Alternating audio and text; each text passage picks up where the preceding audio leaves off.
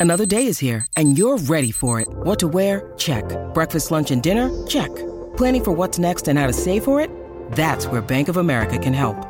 For your financial to dos, Bank of America has experts ready to help get you closer to your goals. Get started at one of our local financial centers or 24-7 in our mobile banking app. Find a location near you at bankofamerica.com slash talk to us. What would you like the power to do?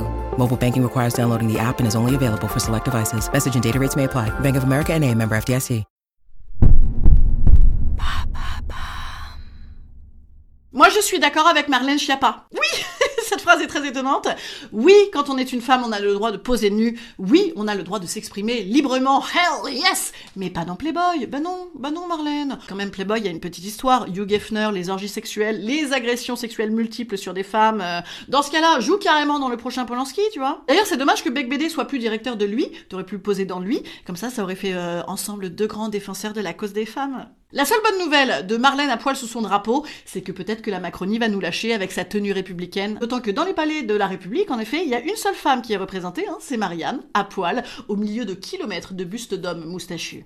Bon, et sinon, évidemment, qu'on a flairé la fameuse technique dite du Charles Pasqua, un mentor hein, pour énormément d'élus encore aujourd'hui. Quand tu es emmerdé dans une affaire, il faut créer une affaire dans l'affaire. C'est également euh, appelé la technique des bronzés fond du ski, hein, tu sais, avec le coup de bâton dans la gueule pour détourner la douleur.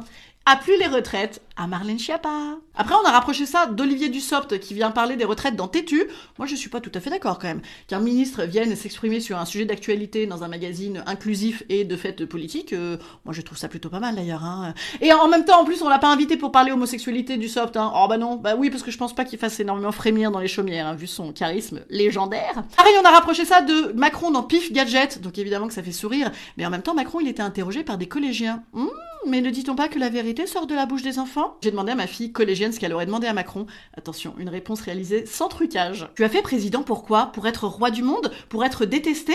Ou pour la money money? Bravo chérie, excellent, continue comme ça à t'exprimer euh, librement. Et pas dans Playboy.